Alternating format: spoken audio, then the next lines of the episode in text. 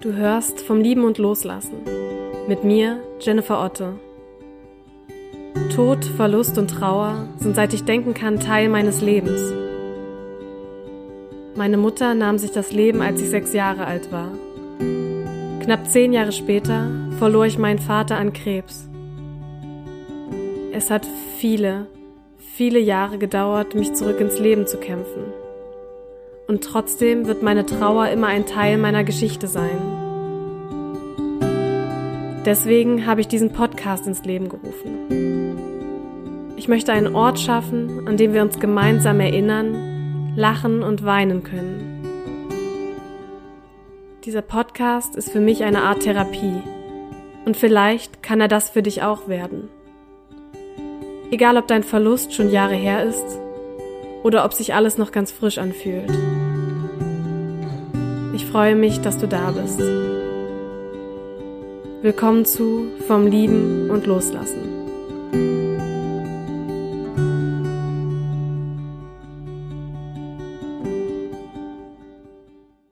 Hey und schön, dass du da bist. Heute gibt es eine Spezialfolge im Podcast, denn am Sonntag, an dem diese Folge veröffentlicht wird, also am 24. Mai 2020, falls du es später hörst, ist der 17. Todestag meiner Mutter. Und wie du vielleicht schon mitbekommen hast, in vorigen Podcasts habe ich es wahrscheinlich schon mehrmals erwähnt, hat meine Mutter sich 2003 das Leben genommen, also Suizid begangen. Und deswegen ist es mir ein ganz besonderes Anliegen, eine Spezialfolge zu dem Thema Suizid beziehungsweise natürlich Trauer nach Suizid zu machen.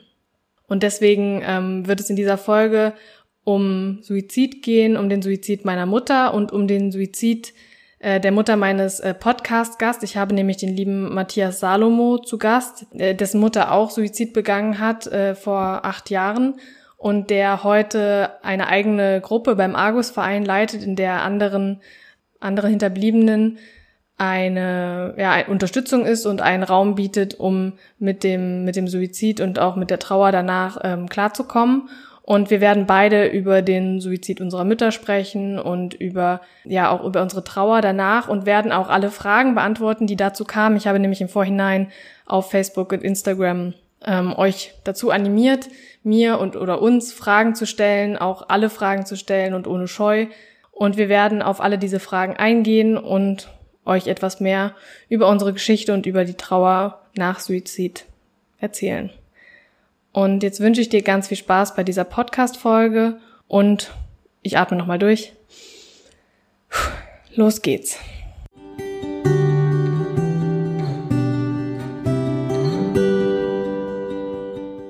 Ich würde sagen, wir fangen einfach mit einer kurzen Vorstellung an. Die Leute im Podcast kennen mich ja schon relativ gut.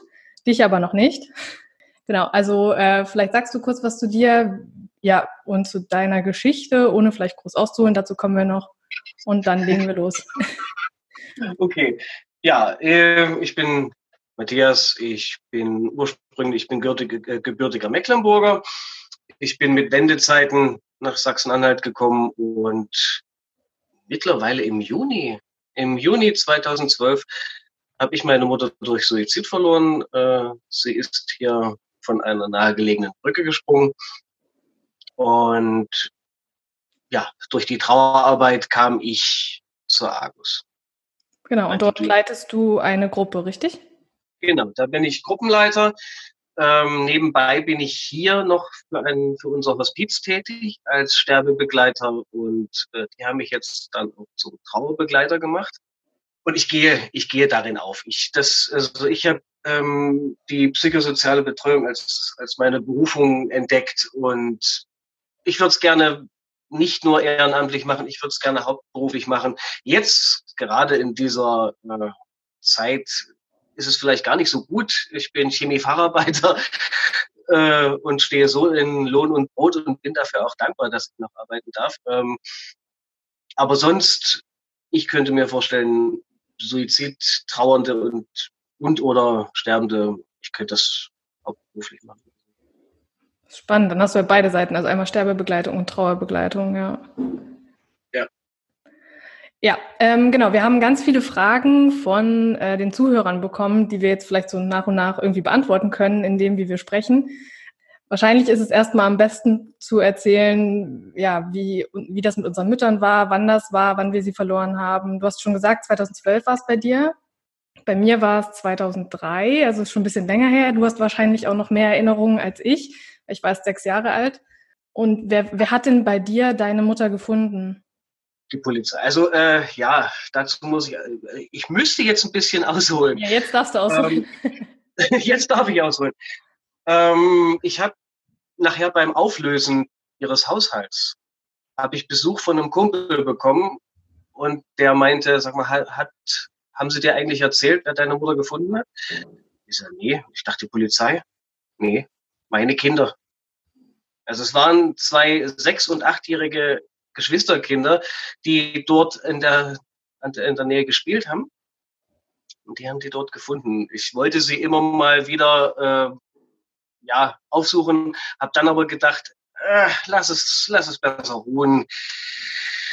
Das muss man nicht wieder in die Erinnerung rufen. Es war so, dass ähm, ich wohne 20 Kilometer weg von dort, wo es passiert ist. Und mein, mein bester Freund wohnt allerdings noch da. Und der mhm. hat gesagt, soll ich mal hinfahren? Weil zu dem Zeitpunkt galt meine Mutter äh, nur in Anführungsstrichen als vermisst. Und da hat er gesagt, gut, pass auf, ich fahre hin. 20 Minuten später hat er es mir dann erzählt, da war die Polizei schon am Aufladen des Autos und hier ist gesperrt. Und ähm, er meinte dann, ich kenne die Frau, der es passiert ist. Ja, kommen Sie mal her. Dann wurden die Daten aufgenommen und so weiter und so fort. Und ähm, ist denn die Frau zu dem Auto schon gefunden worden? So, der Polizist wandte, wand sich dann nur peinlich berührt ab und ging. Also, ja. Das heißt, sie war erst vermisst gemeldet, weil sie. Genau, es war so. Das war ein ja, das, das belief sich über Stunden. Es war so, dass ich, ich wollte gerade zu einer Geburtstagsparty nach Leipzig aufbrechen, als unten, das war das, wirklich, ich wollte runtergehen, da, da klingelten die zwei äh, Kripo-Beamtinnen und wir müssten mal mit ihnen sprechen. Ihre Mutter gilt als vermisst, beziehungsweise, nee, wir haben ihr Auto, wir haben ihr Auto äh, dort und dort gefunden und können wir ein paar Fragen beantworten. Und dann, dann ist es ja natürlich so, dass wenn Tragödien dann oft in der Familie geschehen. Ne? Und dann wurde ich natürlich auch erstmal dazu befragt und wann haben Sie sie das letzte Mal gesehen und so weiter. Ja, und nachdem dann diese vermissten Geschichte in Anführungsstrichen durch war, habe ich dann abends, abends um neun habe ich dann wieder Besuch von zwei anderen Beamten dann bekommen und die dann sagten, ja, das Schlimmste ist eigentlich. Ja. Das heißt, genau, ja, sie wurde gefunden und danach wurdest du dann benachrichtigt. Ja. Genau. Das war, das belief sich über sechs Stunden. Und ich nehme einfach an, so wie der Verlauf war, zu dem Zeitpunkt, als man mir sagte, sie gilt als vermisst, hatten die die schon gefunden und schon alles aufgenommen und es wollten eigentlich nur ermitteln, was da nun eigentlich passiert ist, um irgendwelche Gewaltverbrechen von außen ja äh, auszuschließen. Ja, das war bei uns auch so. Nur bei mir war es, also bei meiner Mutter war es noch anders, weil sie von der Familie gefunden wurde, also von meiner mhm. Oma und meinem Vater. Meine Eltern haben damals äh, getrennt gelebt und ich war am Wochenende bei meinem Papa, wie das so ist, so dieses typische System. Und wir wollten am Sonntag nach Hause kommen und äh, also er wollte mich zurückbringen zu meiner Mutter und dann hat sie aber die Tür nicht aufgemacht und mein Vater hatte schon so eine Vermutung, also hat er mir im Nachhinein dann gesagt, hat dann meine, bei meiner Oma den Schlüssel geholt und hat mich weggebracht und die beiden sind in die Wohnung und haben sie dann gefunden. Und danach kam dann ähm, die Polizei natürlich zur Spurensicherung und um irgendwie zu schauen, was da passiert ist, ob da irgendwie Fremdeinflüsse waren oder so. Genau. Genau. Ja. Die Frage nach dem Wie kam relativ oft. Bei dir war es jetzt ziemlich eindeutig, die ist von der Brücke gesprungen, hast du gesagt, ja. Also das war an einem das wird ja, das wird ja nichts sagen. Das war der Bitterfelder Bogen und äh, mhm. ich habe ein Foto gesehen. Ja. Das neue, das neue Wahrzeichen äh, von Bitterfeld und ähm, das ist eine 25 Meter hohe Brücke und die meine Mutter kommt ja aus der Gegend. Meine, meine, Mutter hat jahrelang als OP-Schwester in Bitterfeld gearbeitet und hat sich dort in dem Waldgebiet dort sehr wohlgefühlt, ist da immer spazieren gegangen. Deswegen war es für mich auch nicht ungewöhnlich, als das Auto da gefunden wurde, dachte mhm. ich, ja gut, Wochenende, klar, die wird da spazieren gehen. Ja, wusste gut. Und ähm, ich fand damals nur beeindruckend, weil das ja auch dann nachgeschaut wird, äh, ob da, ob sie unter irgendwelchen Einflüssen von irgendwas stand. Kein Alkohol, ja. keine Tabletten, die ist also in dem Sinne in Anführungsstrichen total bewusst gesprungen. Und äh, ja, bei dir? Ja, bei mir, also ich habe erst relativ spät erfahren, dass meine Mutter sich das Leben genommen hat. Ich war, wie gesagt, damals sechs Jahre alt und meine Familie hat sich damals dafür entschieden, mir das nicht zu sagen, als ich so alt war. Und ähm, mein Vater hat mir das dann erst erzählt, als ich äh, aufs Gymnasium gekommen bin, also vier Jahre später ungefähr. Und wollte mir aber nie sagen, wie es passiert ist. Obwohl das, das war damals so meine drängendste Frage. Ich kann nicht sagen, warum, aber ich wollte das unbedingt wissen. Für ihn war das total überhaupt nicht nachvollziehbar und er wollte es mir auch nicht sagen. Und ich habe das dann über Umwege, das, ich komme aus einem relativ kleinen Ort, ähm, das hat sich relativ rumgesprochen, was da passiert ist und durch Umwege habe ich das dann erfahren. War schade, dass es nicht von meiner eigenen Familie war. Und meine Mutter hat sich äh, an meinem Kinderbett erhängt. Also hat ein Springseil oder so genommen. Und ich hatte damals so ein Hochbett und hat sich dann damals am, genau, ja, da am Kinderbett erhängt. Genau. Aber wie gesagt, das kam nie von meinem Papa und wir haben da auch, also über die Thematik nie gesprochen. Mein Vater wollte da auch nie viel drüber reden.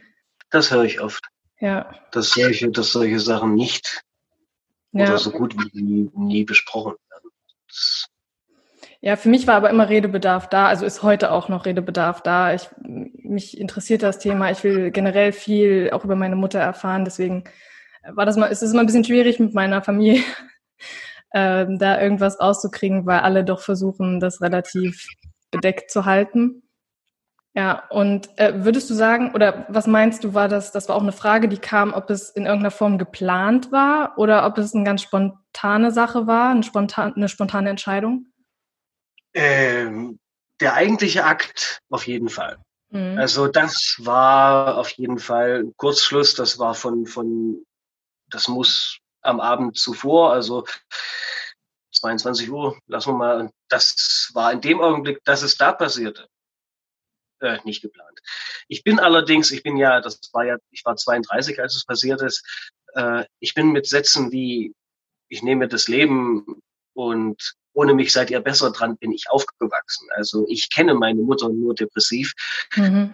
und nur, ja, äh, wie soll ich sagen, man, man wird irgendwann, ich will nicht sagen abgestumpft, aber du hörst diese Sätze hm. Du, du misst, du misst diesen, diesen, diesen Äußerungen nachher nicht mehr so viel Bedeutung bei. Du, ja, lass die quatschen und äh, umso, umso härter trifft es ein, wenn sie es dann tatsächlich machen. Das, ja. Meine Mutter umgab immer eine dunkle Wolke. Wie gesagt, ich kenne sie nur depressiv und das begann ja auch schon in ihrer Kindheit sehr früh. Und sie hat über sich sprechend immer das Wort Milieu geschädigt genannt mhm. und ja, ähm, von daher, im Nachhinein hätte man sich denken können, so ja, irgendwann musste es ja passieren. Äh, aber naja, man rechnet natürlich definitiv nicht damit. Es gab, es gab Anzeichen, dass sie es in Bälde vorhat, aber auch das sind Dinge, meine Mutter hat, die war zum Schluss Hartz-IV-Empfänger mhm. und hat nebenbei so ein bisschen angespart, zur Seite gelegt. Und irgendwann sagte sie mal ganz still und leise, hier, nimm das mal an mich, äh, äh, an dich. Nicht, dass sie mir das mal irgendwann wegnehmen und so. Also es war dann Portemonnaie mit 3000 Euro. Dann irgendwann sagte sie, lass uns mal eine Patientenverfügung machen. Klar, du wirst ja auch nicht, du wirst ja auch nicht jünger. Ist doch klar, die 58 und es kann immer mal was, was sein. Und die hat einfach damit gerechnet, falls bei ihrem Versuch was schief geht. Was schief geht, ja. Hm. Also von daher, ja, man kann sagen, es war geplant, aber echt langfristig. Hm. Ja, der Zeitpunkt war dann spontan irgendwie die, genau. ja. Genau. Aber das sind wahrscheinlich auch Anzeichen, die du doch erst, also die dir ja auch erst im Nachhinein wirklich bewusst geworden sind, ja, dass sie Anzeichen absolut. sind. Ja. Ja, ist irgendwie total, also total krass auch, wenn du sagst, deine, du bist damit aufgewachsen, das wird, werden ja irgendwann auch, sag ich mal, leere Phrasen so das wird ja irgendwann Normalität, wenn man mit, mit jemandem aufwächst, der depressiv ist, denke ich. Weil du hörst auch, äh, du hörst auch die Geschichten hm. wieder und wieder. Und ähm, das ist wie so eine Desensibilisierung, hm. möchte ich mal sagen. Das ist und hm. ja, bei mir war es nämlich ganz anders. Also meine Mutter war auch depressiv, ähm, die hatte multiple Sklerose. Daraufhin ist sie eben depressiv geworden, weil ich weiß nicht, wie du das Krankheitsbild vielleicht kennst, aber äh, zu der Zeit, also gerade so 2003, in, da waren noch nicht so viele Medi medikamentöse Behandlungen zur Verfügung und so, wie wir es heute mhm. haben. Und äh, sie hat sich damals sehr, sehr viel über die Krankheit informiert und wahrscheinlich auch sehr viele schlimme Geschichten gelesen von Leuten, die dann nicht mehr laufen können, die eigentlich fast nichts mehr können, müssen halt künstlich ernährt werden und alles und hat, also sie hat auch eine Therapie total verwehrt in der Zeit und ja, im Prinzip hat sie sich selbst so ein Bild gemalt davon, wie das in 10, 20, 30 Jahren sein könnte, dass sie eigentlich nichts mehr kann. Und hat, also ich glaube, es war bekannt, dass sie depressiv war, aber irgendwie hat sie das trotzdem gut verstecken können. Ich weiß nicht, ist, also von mir sowieso als Kind, ich habe davon nichts mitbekommen, dass meine Mutter irgend, also ich wusste, dass sie krank ist, aber ich wusste nicht, dass, also für mich war sie immer eine fröhliche Mama und auch für den Rest der Menschen war sie eigentlich, also sie hat sich immer Mühe gegeben, es gut zu verstecken, sagen wir es mal so. Mhm. Und deswegen war es ziemlich erschreckend, was ich von den meisten gehört habe, als es dann passiert ist. Und sie hat es ein Jahr vorher auch schon mal versucht, da ist es schiefgegangen. Da waren schon alle erschüttert und da musste sie, ich glaube, meiner Uroma dann noch versprechen, dass sie es nie wieder probiert. Hat sie auch gemacht und ein Jahr später hat sie es dann wieder versucht. Ja. Also es hat keiner damals wirklich damit gerechnet, dass es passiert und dass es auch so dass es nochmal passiert und dass es dann auch klappt. Weil das ist auch, glaube ich, für meine Familie ein großes Rätsel, jetzt Thema spontan oder geplant. Man kann ja sagen, es war vielleicht, wenn sie es schon mal versucht hat, irgendwie geplant oder eine Idee in ihrem Kopf, die lange existiert hat. Aber an dem Abend, als es passiert ist, da war sie allein zu Hause, man hat im Nachhinein noch den Fernseher, der war die ganze Zeit noch an. Also als man sie gefunden hat, der Fernseher war noch an, ihr Buch lag aufgeklappt noch da, die Bettdecke nur so zur Seite geschlagen oder die, die Decke auf der Couch. Also es sah alles aus, als wäre sie nur kurz aufgestanden, irgendwie ins Bad gegangen und ist ähnlich wie bei dir wahrscheinlich. Ich denke, das war eine Idee, die lange im Kopf war, aber es war letzten Endes eine sehr spontane Sache dann, als es passiert ist. So Suizid nach einer ja, unheilbar krank Diagnose ist ja sowieso so ein Thema. Hm. Das begegnet einem ja als Sterbebegleiter auch. Und ja, es ist dann, es ist natürlich dann auch so eine ethische Frage. Wenn ich doch selbstbestimmt leben darf, hm. darf ich dann nicht auch selbstbestimmt sterben? Ähm, solange ich es, es gab hier, es gab hier, äh, das ist auch schon lange bekannt. Es gab hier mal einen ALS-Kranken. Der konnte sich zum Schluss nur noch mit, mit, also per Sprachcomputer verständigen. Ja. Und der hat seine Nachrichten der Nachwelt hinterlassen, mit denen arbeitet das Hospiz und manche Referenten und so, das finde ich total stark. Und der hat eben gesagt, es gab zwei Situationen. Es gab zweimal, ich konnte einmal aus dem Stand nicht mehr zehn Zentimeter in die Luft springen und dann bin ich irgendwann mit dem Fahrrad gestürzt und brauchte zwei Stunden, um alleine wieder aufzustehen. Das wäre der Zeitpunkt gewesen, an dem ich mir hätte das Leben nehmen sollen. Jetzt kann mhm. ich es nicht mehr. Aber warum mache ich es nicht? Ich habe Kinder, ich habe Verantwortung, ich halte durch, ich will kämpfen, ich will ähm, stark sein, ich muss für meine Familie stark, stark sein. Suizidenten ähm, begleitet ja auch oft dieses Stigma von wegen, das war egoistisch und ja. das war schlimm, was du da getan hast und wie konntest du das nur tun?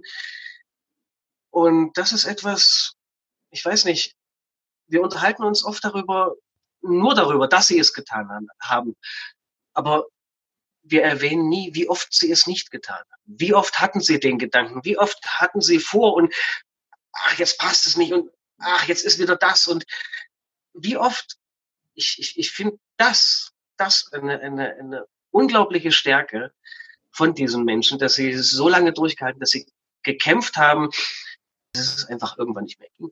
Und, und sie ja. dann gehen zu lassen, äh, keiner hat es mehr verdient, sozusagen. Ich habe dafür auch lange gebraucht. Also es war jetzt nicht so, dass ich damit ganz am also von Anfang an einverstanden gewesen wäre. Ähm, aber man wächst ja da rein und du, du, du lernst ja auch dazu. Also ja, aber ein krasser Gedanke, den ich noch nie so hatte. Ähm, also das, was du sagst, mit wie oft haben die sich dafür entschieden, es nicht zu tun. Und wie lange haben sie auch durchgehalten und gekämpft, bis es dann vielleicht irgendwann wirklich nicht mehr auszuhalten war. Ja, ändert total die Perspektive, das stimmt. Was waren denn, also du sagst gerade, du bist, oder man merkt, du bist heute sehr reflektiert damit, du beschäftigst hast dich ja viel damit beschäftigt, aber das war wahrscheinlich direkt danach oder in den Monaten danach nicht so. Was waren denn so deine ersten Gedanken, Gefühle, nachdem du das mitgeteilt bekommen hast, auch deiner Mutter gegenüber? Na, wie gesagt, ich bin ja schon, ich bin ja schon mit einer depressiven Mutter aufgewachsen. Es war jetzt nicht so, dass ich völlig, dass ich völlig geschockt war. Also äh, in dem Sinne, wie konntest du mir das antun? Ich war nie, nie wütend auf meine Mutter. Ich war wütend auf mich. Ich hatte ein Psychologengespräch äh, kurz danach, zwei Wochen später oder so, und sie hat mich gefragt, äh, wie geht es Ihnen mit Ihrer Wut auf Ihre Mutter? Ich sage, ich bin nicht wütend auf meine Mutter. Ich bin wütend auf mich, weil ich ihr nicht helfen konnte, weil ich mir Schuld, weil ich Schuldgefühle habe, äh, habe ich ihr nicht zugehört, habe ich mir, habe ich ihr zu wenig Aufmerksamkeit geschenkt. Hätte ich es erkennen können, hätte ich es verhindern können. Mhm. Das sind ja alles solche Fragen, die du dir stellst und ja, also wütend auf ich, ich Schuldgefühle und und Schuldgefühle waren auch der Input der Sterbebegleitung. Also ähm, dass irgendwann, das wusste, das wusste ich zu dem Zeitpunkt, ich will Wiedergutmachung leisten. Also was nie nötig war. Meine Mutter war mit Sicherheit stolz auf mich und äh, aber das denkst du nicht. Du denkst, hätte ich es, das ist, das ist also der Grund, der Grundgedanke, hätte ich es hätte ich's verhindern können. Also äh, mhm. hätte ich was tun können. Und dann hilft eigentlich auch nur, dich mit anderen darüber zu unterhalten, dass wenn das nicht an dem Samstag, wenn, wenn du an dem Samstag da gewesen bist, dann wäre es Dienstag passiert. Oder, oder, oder nächsten Sonntag. Irgendwann wäre sie alleine gewesen. Da muss man aber auch erstmal hin.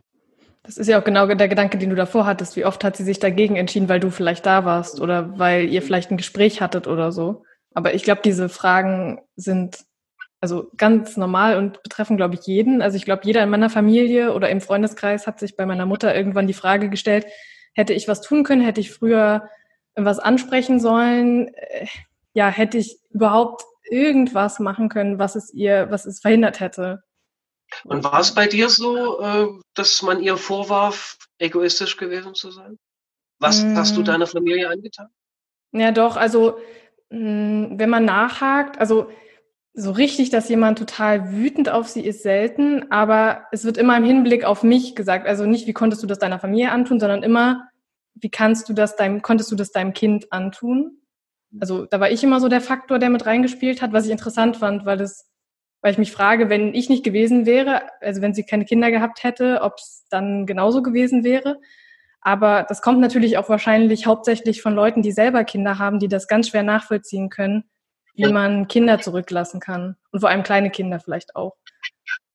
Ja, ich, also ich kenne ein paar Leute, die auch regelmäßig sagen, dass sie heute auch noch am Grab stehen manchmal und am liebsten, naja, so mit ihr schimpfen würden, weil sie es nicht nachvollziehen können und dann aber wieder denken, ja, okay, ja, sie hatte eine schwierige Geschichte, sie hatte Depressionen, dann können sie es wieder nachvollziehen. Es ist immer so ein Hin und Her, glaube ich, zwischen jemanden anklagen ja.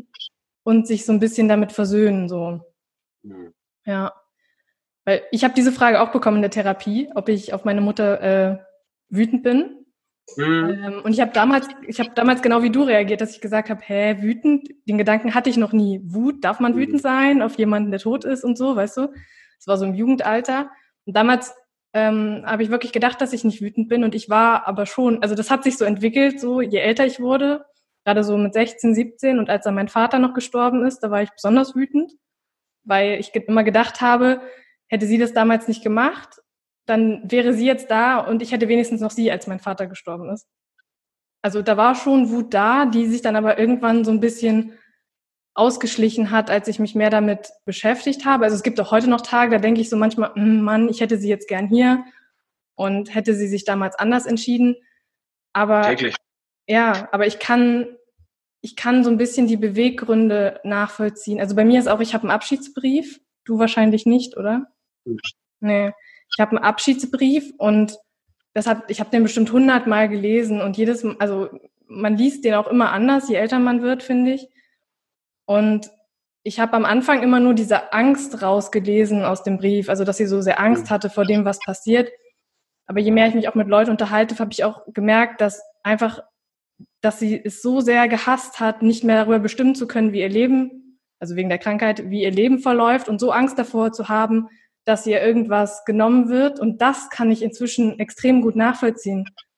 Also, dass man, dass sie ihr Leben nur unter ihren eigenen Regeln oder mit ihren eigenen Regeln gestalten wollt. Und in dem Moment, als sie gemerkt hat, das geht nicht mehr, hat sie, ja, wie du gesagt hast, hat, hat sie für sich auch selbstbestimmt entschieden, dass es jetzt, das Leben jetzt vorbei sein soll. Genau.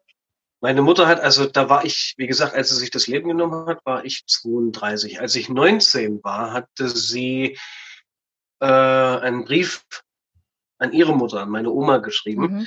Einen 33 Seiten langen Brief, äh, in dem sie mit ihrem Leben abgerechnet hat. Also ähm, ich habe Teile davon beim letzten Präventionstag vorgelesen, also zwei oder drei Sätze. Ich habe da auch gesagt, ich werde euch die 33 Seiten ersparen. Und eine Freundin von mir, die hat, die hat damals gesagt, das war die Lebensbeichte deiner Mutter. Und so war es auch. Also sie hat wirklich von da, als sie sich bewusst an ihr Leben erinnern konnte, mit vier Jahren gab es Erlebnisse mit ihrem Stiefvater und so weiter. Und ähm, dann so Sachen. Ich habe solche Schuldgefühle, äh, Schuld, Schuldgefühle wegen Matthias, was ich ihm angetan. Wir sind ja, wie gesagt, aus, aus Mecklenburg nach Sachsen-Anhalt gezogen. Und das zu einer Zeit, als ich gerade mich in der dritten Klasse mit meinen Freunden super mhm. eingelebt habe. Und da, da war ich äh, das einzige Mal im Leben auf meine Mutter wütend, weil sie mich eben aus meiner geliebten äh, äh, Heimat weggerissen hat.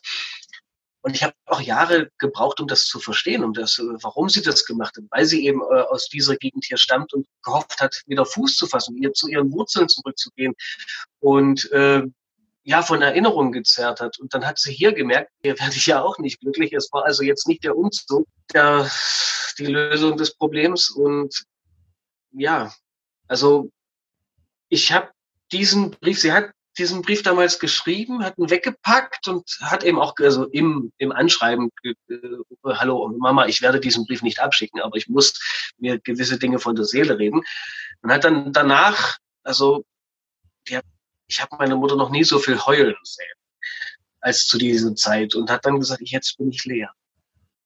Jetzt bin ich leer geheult. Und, äh, wenn du irgendwann stark genug bist, gebe ich ihn dir zu lesen, aber jetzt noch nicht. Das erste Mal habe ich es gleich danach probiert. Ich habe es nicht mehr bis zur Hälfte geschafft. Hm. Vier Jahre nach ihrem Tod habe ich im Zug, ich, habe im Zug nach Wien gesessen und habe hab vorher gedacht, nein, vielleicht, es wird eine lange Zugfahrt, probier's. Dann habe ich den gelesen und die, die in dem Abteil, die müssen, die, die, was ist das denn? Was ist mit dem los? Das hat er ein schreckliches Buch gelesen oder was. Und da habe ich, ja, also vier Jahre nach ihrem Tod habe ich diesen Brief gelesen und dann habe ich erstmal gedacht, Menschenskind, ich wusste viel, aber ich wusste längst nicht alles. Und wenn nicht schon vorher, spätestens da hätte ich ja verziehen. Aber es gab nichts zu verzeihen. Wie gesagt, ich war, ja. Aber es hat dir eine andere Perspektive wahrscheinlich auf deine Mutter mhm. und ihr Leben gegeben. Ich glaube, das ist auch oft so, dass gerade Kinder, also ich denke auch so, man, man kriegt nur so einen gewissen Bruchteil von dem mit, was die Eltern oder wie die Eltern leben, was sie denken, ja. auch von dem Leben davor, bevor es uns vielleicht gab. Und ich weiß nicht, ich habe immer, man denkt ja auch immer so, zumindest als kleineres Kind oder als Jugendliche habe ich immer gedacht, oh, meine Eltern kriegen ja alles hin oder bei denen war ja alles Paletti und ich habe auch länger gebraucht, um zu verstehen, nee, meine Eltern hatten auch alle ihr Päckchen zu tragen, auch mein Vater hatte sein Päckchen zu tragen.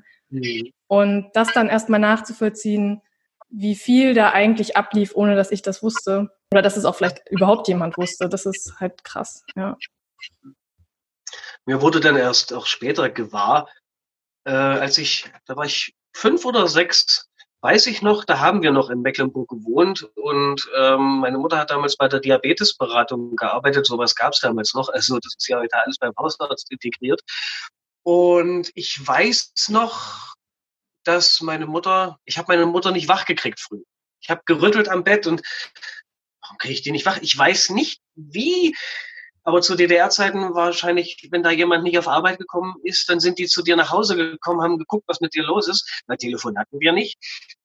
Und ich weiß dann noch, dass mir eine Arbeitskollegin meiner Mutter äh, eine Stulle geschmiert hat, eine Marmeladenstulle. Und ich habe erst Jahre hinter, äh, hinterher habe ich gedacht, das war ein Suizidversuch. Die hat sich mit Tabletten äh, lahmgelegt sozusagen und hat versucht und dann weiß ich noch, dass äh, der, der Praxisarzt da unterm Arm und hat ihren Finger in den Hals gesteckt und so. Und ähm, ja, also das war schon damals ein Suizidversuch, aber das war, habe ich äh, damals nicht so wahrgenommen. Ich dachte, Mutter ist einfach nur krank. Ja. ja. und wie du, wie du schon sagst, äh, meine Mutter hat so viel geschafft in ihrem Leben. Die hat, da war ich 18, da haben wir, wir haben zusammen einen Führerschein gemacht. Die hat sich ein Auto gekauft. Die hat, meine Mutter hm, hat aufgrund ihrer Vergangenheit, da hat sich eine Sucht mit der anderen abgelöst. Die erst Tabletten weil in der DDR war ja auch der, der, der, der Leistungsdruck so hoch. Das heißt, die haben sich, die haben sich zum Schluss die, die Tabletten selber, also die, die Rezepte selber ausgestellt und, um zu funktionieren. Danach kam Alkohol nach den Tabletten und dann Essen. Also wirklich eine Sucht jagte die andere und irgendwann war ich in der Schule versetzungsgefährdet. Da ist meine Mutter aufgestanden, hat eine Flasche Wein genommen und vor meinen Augen äh, im Waschbecken ausgekippt, sämtliche Tabletten ins Klo gedrückt sozusagen. Das war der letzte Tag, an dem ich meine Mutter sowas habe nehmen sehen und dachte, wow, starke Frau und so. Und das war sie ja auch. Aber naja, irgendwann lässt die Kraft halt nach. Ja. Die, die, Depression. Ich weiß noch, auf die Frage einer Psychologin, wie sie mit ihrer Depression umgeht, hat sie damals gesagt, ich habe die Depression. Die Depression hat nicht mich. Man muss die Depression zu Tisch bitten und so hat sie, hat sie gesagt. Also das ist wie ein Mantel, den man früh anzieht und abends wieder ablegt oder gar nicht ablegt, wenn man mit diesem Mantel ins Bett geht oder so. Und ja, also lange genug war die Depression zu, also beherrschbar. Bis zu jenem Tag. Wie sind wir jetzt eigentlich dazu gekommen? Äh, keine Ahnung. Was war die Frage? ich weiß es nicht mehr. Ähm, ich glaube, ich, ich hatte mir das eine Video angeguckt, das ich auf jeden Fall auch mal verlinke, wo du schon mal so ein bisschen über alles sprichst. Ähm, okay. Du hast, glaube ich, gesagt, dass du, also dass damit dir deine letzte Verwandte genommen wurde, richtig? Genau. Okay, das heißt, es ist keine Familie drumherum. Ich wollte nämlich fragen, ob es noch andere Leute außer dir gab, die sich ähm, Schuld danach, also die danach Schuldgefühle hatten im Freundeskreis von deiner Mutter oder so? Also ich kenne meinen Vater nicht. Ähm, ich bin auch nur mit meiner Mutter aufgewachsen. Ich habe 2004 habe ich Post vom Nachlassverwalter bekommen, dass mein Vater, mein Erzeuger, also verstorben sei. Ich habe auch keine Geschwister. Mhm. Ähm, also ich bin wirklich nur mit meiner Mutter und zum Schluss eben mit meiner Oma äh, aufgewachsen und so. Und ähm, meine, meine Oma starb sechs Jahre vor meiner Mutter und ähm, das war ein Punkt, ich nehme an, das war auch noch in Anführungsstrichen ein Sargnagel. Mein Opa war ja der Stiefvater meiner mhm. Mutter, der prügelnde, saufende ja. Stiefvater. Und ähm, nach dessen Tod, der ist irgendwie 96 ist der gestorben, nach dessen Tod hat meine Oma ihn idealisiert. Das war das Beste, was mir in meinem Leben je passiert ist. Das, das war der Mann meines, meiner Träume, der, die Liebe meines Lebens und meine Mutter.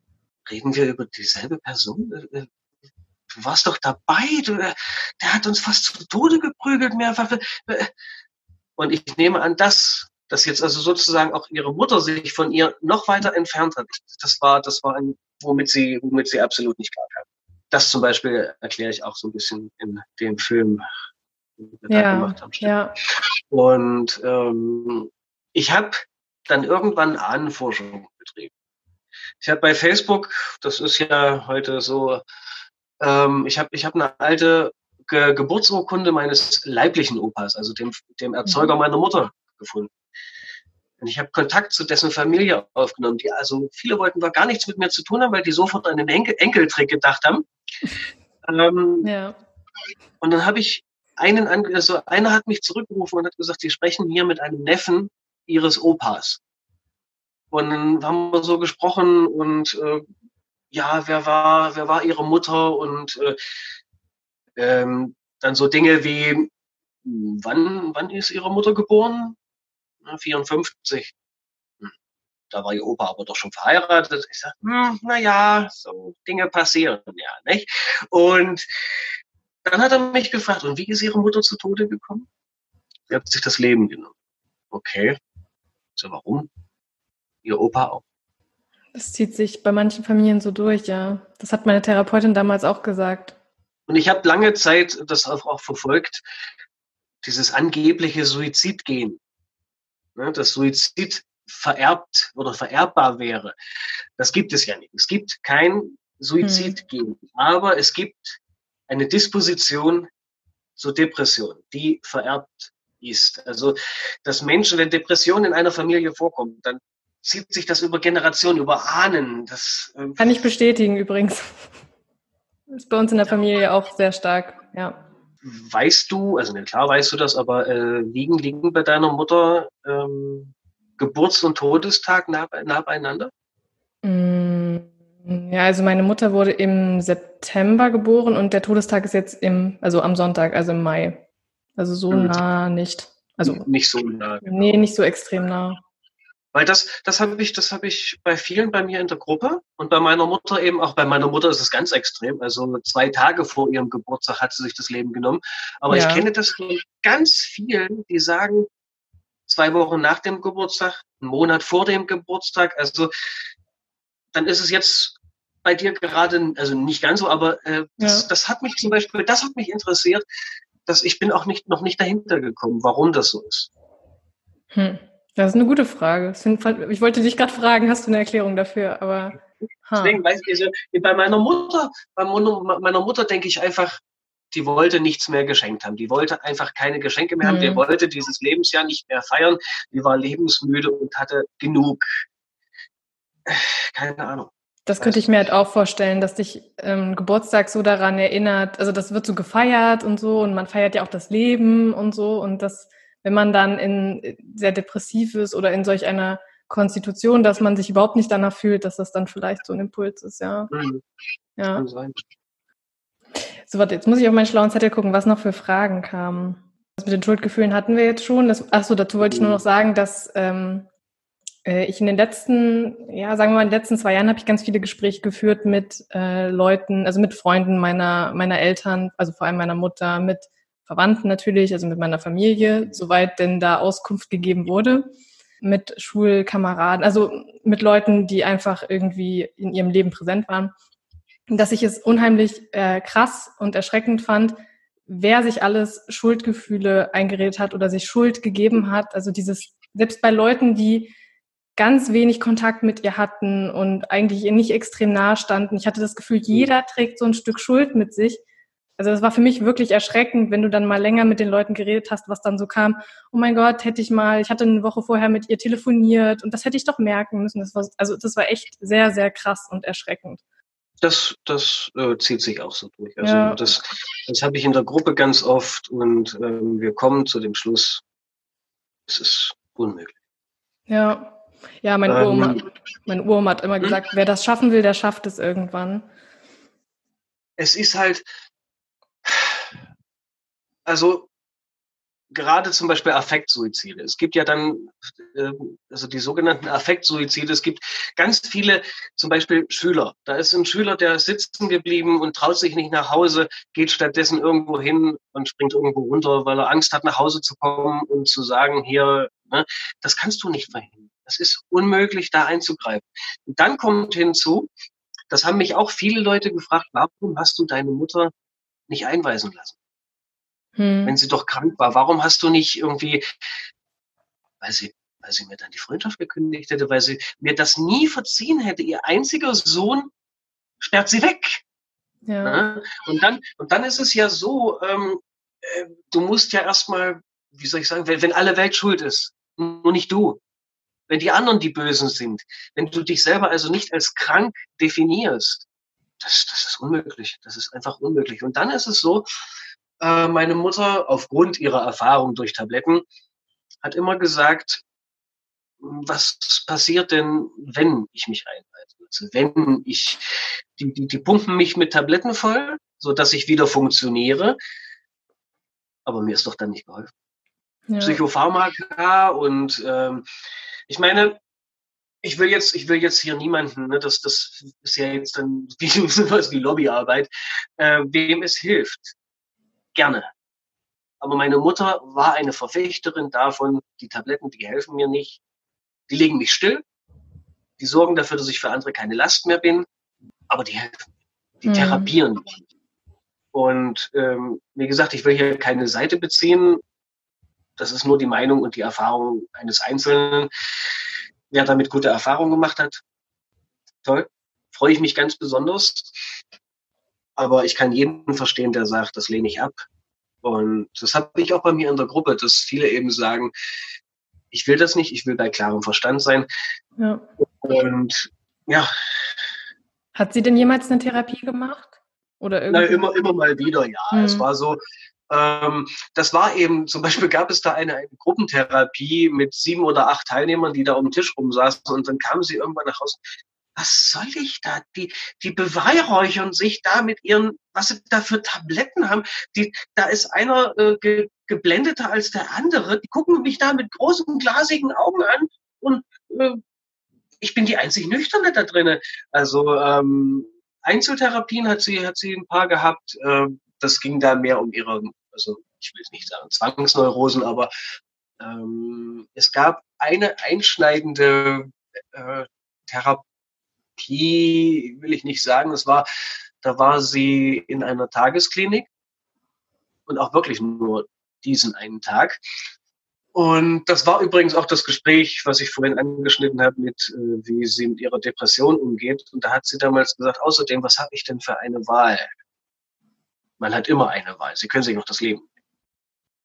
Ich habe nie rausgekriegt, ich habe nie rausgekriegt, wer diese Therapeutin ist. Und im Nachhinein äh, aber war da jemals, war da jemals sowas wie äh, Schuldzuschreibung oder sowas bei dir an andere? Also jetzt auch zum Beispiel an deinen äh, Stiefgroßvater? Ja? Also ich, ich, ich schreibe ihm hm. den Haupt der Schuld zu. Natürlich muss man für sowas auch empfänglich sein und äh, äh, also ja, auf jeden Fall. Aber das hat eben auch was mit, mit Vergebung zu tun.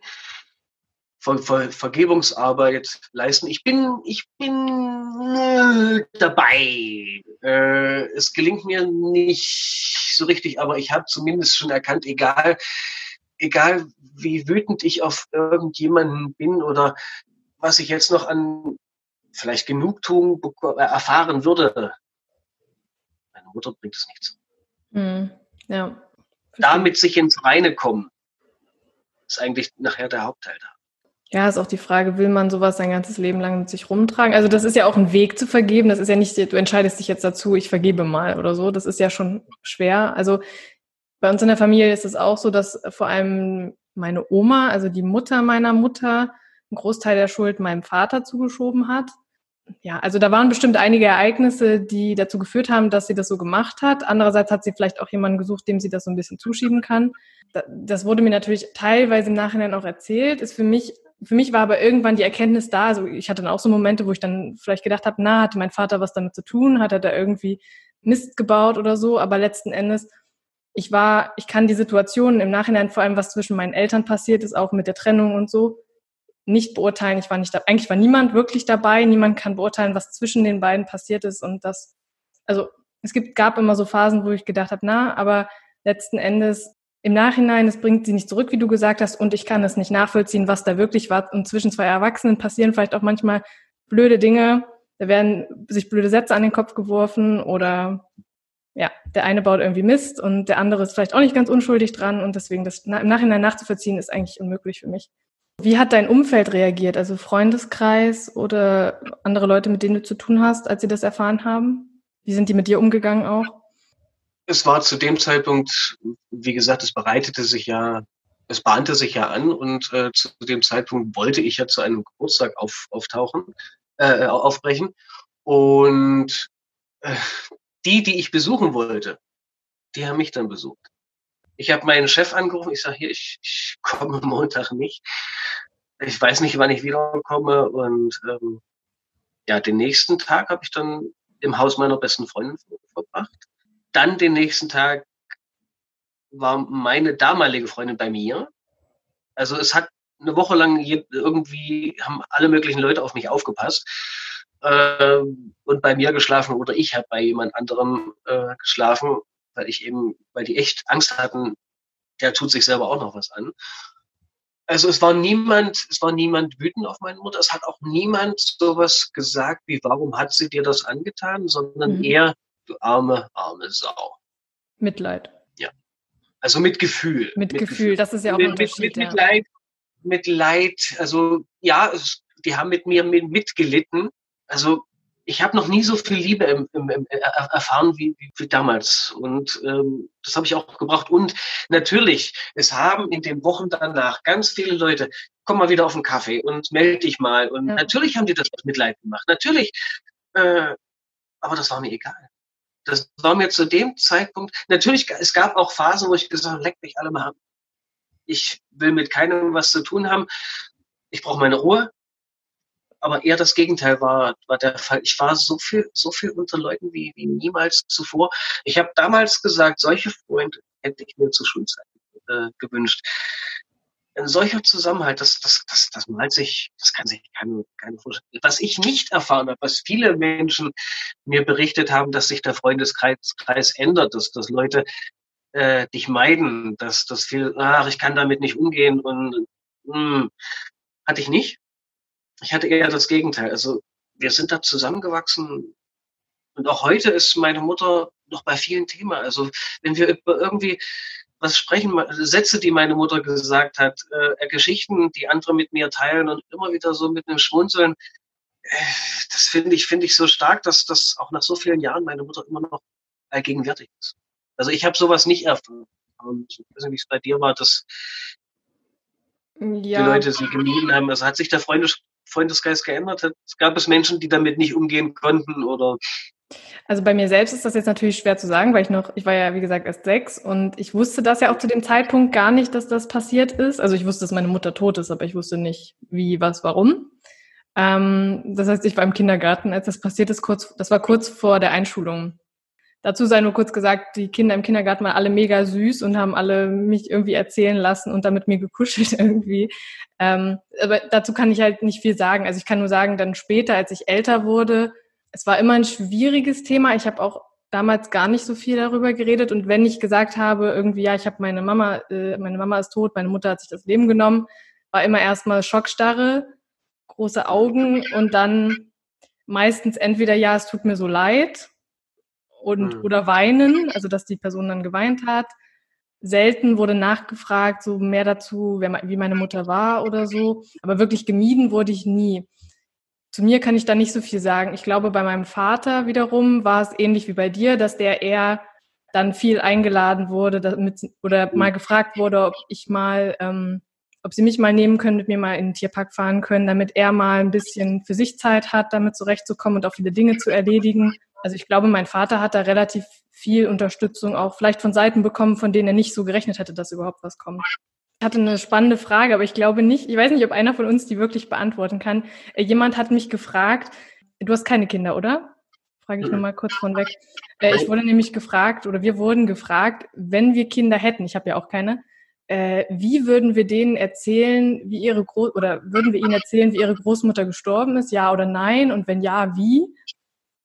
ich habe sie mal mit reingenommen, aber ist es jetzt nur hypothetisch gesehen natürlich?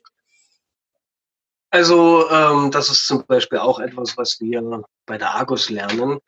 Die Kinder haben ein Recht darauf zu erfahren, was passiert ist, ab einem vertretbaren Alter natürlich. Also ich würde jetzt Details aussparen. Ne, äh, man muss es denen nicht noch plastischer machen, als es tatsächlich gewesen ist ich würde, ich würde sagen, deine Oma ja. Hat ihr Leben selbst beendet. Sie hat sich selber dafür entschieden, aus dem Leben zu gehen. Das würde ich also, wie gesagt, ab einem bestimmten Alter, ab wann würde ich das, tja, ab sechs. Hätte Vorher würde ich, gesagt. Ja. würde ich, würde ich auch sagen, ähm, sie ist nicht mehr da. Sie ist, also du hast keine Oma von Papa halt, aber ja, also ich würde Details aussparen. Das würde ich später erst erzählen, wenn denn mal die Frage auftaucht. Ich hatte, ich hatte mal eine, eine Gruppensitzung nach einem Präventionstag. Ich weiß nicht, ob dir das was sagt. Der, der Welt, Weltsuizidpräventionstag, mhm. der ist ja jedes Jahr am 10. September und da machen wir zu, zusammen mit der, mit der evangelischen und der katholischen Kirche eine, eine ökumenische Veranstaltung und da war ein junges Mädchen, dessen Tante, die sich das Leben genommen hat, die Kleine war elf. Und die saß dann zwei Wochen später bei mir in der Sitzung. Ich habe das erst gar nicht so bewusst wahrgenommen. Ich habe die, ach ja, du warst da auch und da war die mit ihrer mit ihrer Mutter da und so und dann äh, haben wir da über über Details gesprochen. da hat sich jemand eben die, die die Waffe an den Kopf gehalten und ich dachte, das kannst du nicht bringen. Ich habe dann hinterher, äh, ich habe das Mädchen dann gefragt, kommst du damit klar? Und habe dann gesagt, das können wir nicht machen. Das ist, es gibt eben auch einen Grund, warum die Argus äh, sagt, ab 18. Ja. Also man, man muss, man muss den Kindern nicht frühzeitig die, die Kindheit nehmen. Ja, das war wahrscheinlich auch die Entscheidung, warum mir das nicht erzählt wurde damals, so von meiner Familie aus. Das, das muss man nicht. Also. Ja. Ja, meine Antwort wäre da jetzt ähnlich ausgefallen. Also ich hätte auch gesagt, dass man ähm, dass ich erst, also dass man vorher nur sagt, bis zum gewissen Alter eben, ja, deine Großmutter lebt nicht mehr und so.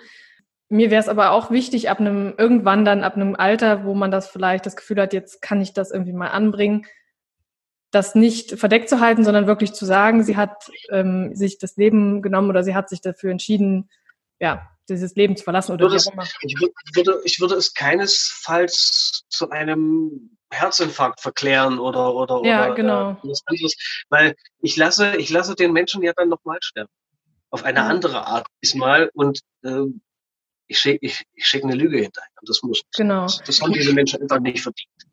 Ja, ich würde das auch aus dem Grund nicht machen, weil das hat mich nämlich total genervt. Also wenn bei uns irgend, also gut, die Lüge an sich, ich verstehe im Nachhinein, warum das gemacht wurde, warum es mir nicht gesagt wurde. Also mir wurde damals erzählt, sie ist an der Krankheit gestorben.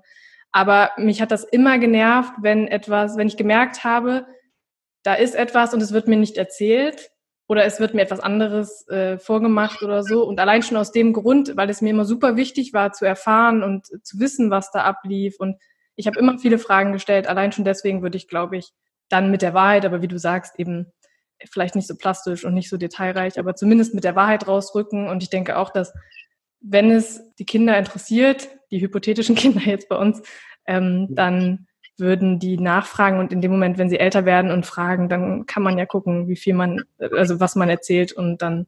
Auf jeden. Fall. Also ähm, es hat wahrscheinlich auch wirklich was mit der Auffassungsgabe des, des Kindes zu tun. Das, das kann jedes, kann jedes Elternteil für sich selber entscheiden. Ich, wie gesagt, ich maße mir ja aufgrund der Tatsache, dass ich keine Kinder habe, maße ich mir gar nicht an, äh, ja. sowas wann das richtige Alter ist. Ähm, ich habe einen Vortrag von Eise Bosse äh, live miterleben dürfen. Die hat das Buch geschrieben, weil du mir da so fehlst. Das ist die Frau von, von dem Sänger Bosse. Hm, ja. Und der hat ein Lied dazu auch geschrieben, weil du mir so fehlst. Ein wunderschönes Lied. Und ähm, die hat in dem Vortrag hat sie gesagt, äh, wir sagen immer, die Kinder trauern falsch oder, oder die Kinder trauern anders. Ich finde, die Kinder trauern richtig. Weil natürlicher. Die, die, die, die, ja, genau, natürlicher. Die, die sehen das, die nehmen das ganz anders wahr. Wie gesagt, der Kleine mit seinen drei Jahren ist deine Mama tot. Also die wissen schon, was das bedeutet. Die wissen schon, derjenige ist nicht mehr da. Der Sohn einer Freundin ist neun, der hat jetzt gerade seinen Hasen be be beerdigt und da haben die kleine Steinchen, Herzsteinchen auf, auf das Grab gemacht und so. Die kriegen das, die wissen genau, was das ist. Die können auch mit den Verstorbenen weiterhin sprechen und ich finde das, ich finde das in keinster Weise irgendwie schlimm, den Kindern zu sagen, hier, pass auf, die Oma ist tot. Ja, das ist, glaube ich, unsere Erwachsenensicht, dass man selbst damit zu kämpfen hat und dann denkt, man könnte den Kindern helfen, indem man eben vielleicht nichts erzählt oder nicht so viel erzählt. Genau. Das, das Schlimmste, was ich, was ich anrichten kann, ist, die Oma ist eingeschlafen. Dann, dann haben die Angst, ins Bett zu gehen abends. Das, das, das kann ich nicht bringen. Ja, ja, oder ich glaube, bei mir wurde damals gesagt, ja doch, ich glaube, das wurde bei mir damals genauso gesagt, für immer eingeschlafen oder irgendwie so. Das war, glaube ich, damals auch der Wortlaut. Äh, als, also bei mir hat es mir mein Vater gesagt dann und ich glaube, das war, Mama ist für immer eingeschlafen oder so, ja. Und das habe ich, das ist ja auch das, das Kind ähm, denkt dann so, ah, Mama schläft und ja. Also das, ich habe damals das nicht verstanden und das ist auch normal, dass Kinder das nicht verstehen, wenn man das so sagt, ja. Die, einmal war es, äh, das hat ein, ein Psychologe erzählt, ein, der, der Papa ist, der Papa ist von uns gegangen. Ja, aha. Hast du verstanden? Der Papa ist von uns. Ja, und wann kommt er zurück? Ja, genau. Das ist dann, da ist, das ja. ist der erste in Erklärungsnot. Also, das stimmt. Ich weiß nicht. Also, das, natürlich ist das, das, das sollte man immer wieder dazugeben, äh, dazu sagen. Das ist alles nur, das ist meine Meinung und äh, das darf nicht für die Allgemeinheit, das muss nicht für die Allgemeinheit gelten. Ne? Das sind die Sachen, die ich erfahren durfte, äh, erfahren habe und wie ich mit diesen Dingen umgehe. Das, äh, das ist kein Rezept für, für, für andere. Nee, das stimmt. Aber vielleicht, also ich kann das halt bestätigen, dass für mich war auch immer das einfacher, die Wahrheit zu hören. Oder zumindest, äh, ja, doch eigentlich die Wahrheit, egal in welchen Worten, aber zumindest nicht ist schön, zu schön formuliert, dass man es nicht versteht. Es war immer leichter, das zu hören, als die geschönte Variante mit äh, ganz vielen Aussparungen und vielleicht noch ein paar Lügen dazwischen. Das war viel anstrengender. Weil Kinder auch, glaube ich, spüren oder teilweise spüren, wenn da nicht, wenn vielleicht auch nicht ganz die Wahrheit gesagt wird oder so. Das denke ich auch. Ja. Ähm, abschließend wollte ich dich noch fragen, ähm, wenn du heute an deine Mutter denkst, wie sind dann deine Gefühle ihr gegenüber? Es gibt keinen Tag, an dem ich sie nicht vermisse. Du hast vorhin, du hast vorhin das Thema Kinder angesprochen und das geht mir oft so, wenn ich dann mal Kinder habe, ich kann nicht miterleben, wie meine Oma mein Kind in den Arm hält. Was ich sehr bedauern, was ich sehr bedauere, das, dieses Bild niemals zu sehen. Ich bin, wie gesagt, mit ihrer Entscheidung im Reinen. Das heißt nicht, dass ich nicht um sie trauere, denn das ist ja auch, das habe ich mal, habe ich mal so einen Spruch gelesen. Trauerst du immer noch? Ja, denn sie ist immer noch tot die Mutti, die Mutti gibt ja keiner zurück. Die, das, wem erzähle ich das? Die Eltern kann niemand ersetzen. Ich, du erlebst mich gerade sprachlos, interessant. Habe ich auch gerade gemerkt. Ähm, ich denke mit ganz viel Liebe an meine Mutter. Ich danke ihr, dass ich so viel mit ihr erleben durfte. Hm, was mir damals nicht bewusst wurde, was mal jemand zu mir gesagt hat, äh, für irgendwas wird es gut sein. Das hat er nicht so gesagt, aber ich wäre heute nicht, ich wäre heute nicht Trauerbegleiter, Sterbebegleiter. Ich wäre heute nicht da, wo ich jetzt bin, wenn das nicht passiert wäre. Und der Brief, den meine Mutter an meine Oma geschrieben hat, dahinter sind noch zehn, zwölf Seiten. Leere Blätter. Irgendwann würde ich da mal, irgendwann schreibe ich da, da mal an meine Mutter und würde sowas schreiben wie ich kann dir nicht vergeben, weil es nichts zu vergeben gibt. Jetzt bin ich sprachlos. Es ist einfach so. Ich, das ist auch das, was ich, was ich beim Präventionstag damals gesagt habe. Es wird wahrscheinlich, es wird vielleicht, vielleicht äh, nie wieder gut. Aber es kann besser werden. Ja. Unsere, unsere Eltern kann uns niemand zurückgeben, aber wir können ihr Andenken weitertragen. Wir können, und wir sind, wir sind alle ein Teil unserer Eltern. Wir sind ein Stück weit unsere Eltern. Und ja. Ich bin dankbar, ich dank, danke meiner, meiner, meiner Mutter für, für ihr Wesen, für ihre tollen Haare. Die habe ich nämlich jetzt auch. die ich die ganze Zeit schon bewundern darf. Dankeschön, Dankeschön. Und für ihre Empathie, die ich mitbekommen habe. Ich denke an meine Mutter voller Liebe. Abschließend. Ich auch, an meine. Und ich finde das total schön, dass man, also dieser Gedanke, das hilft mir auch immer zu überlegen, was von ihr in mir weiterlebt, welche Werte ich übernommen mhm. habe teilweise. Genau. Puh. Dankeschön für das schöne Gespräch. Ich danke dir.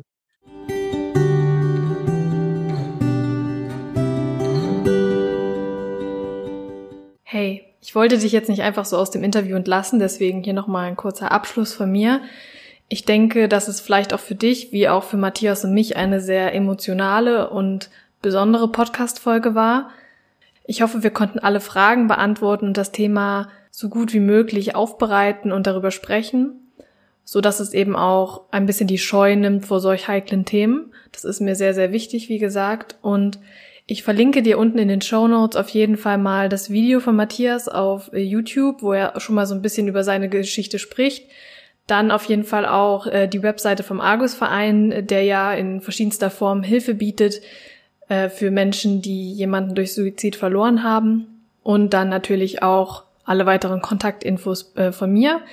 Und ich wünsche dir jetzt wirklich noch einen schönen Tag, morgen, Mittag, Abend. Und äh, ich drücke dich aus der Entfernung.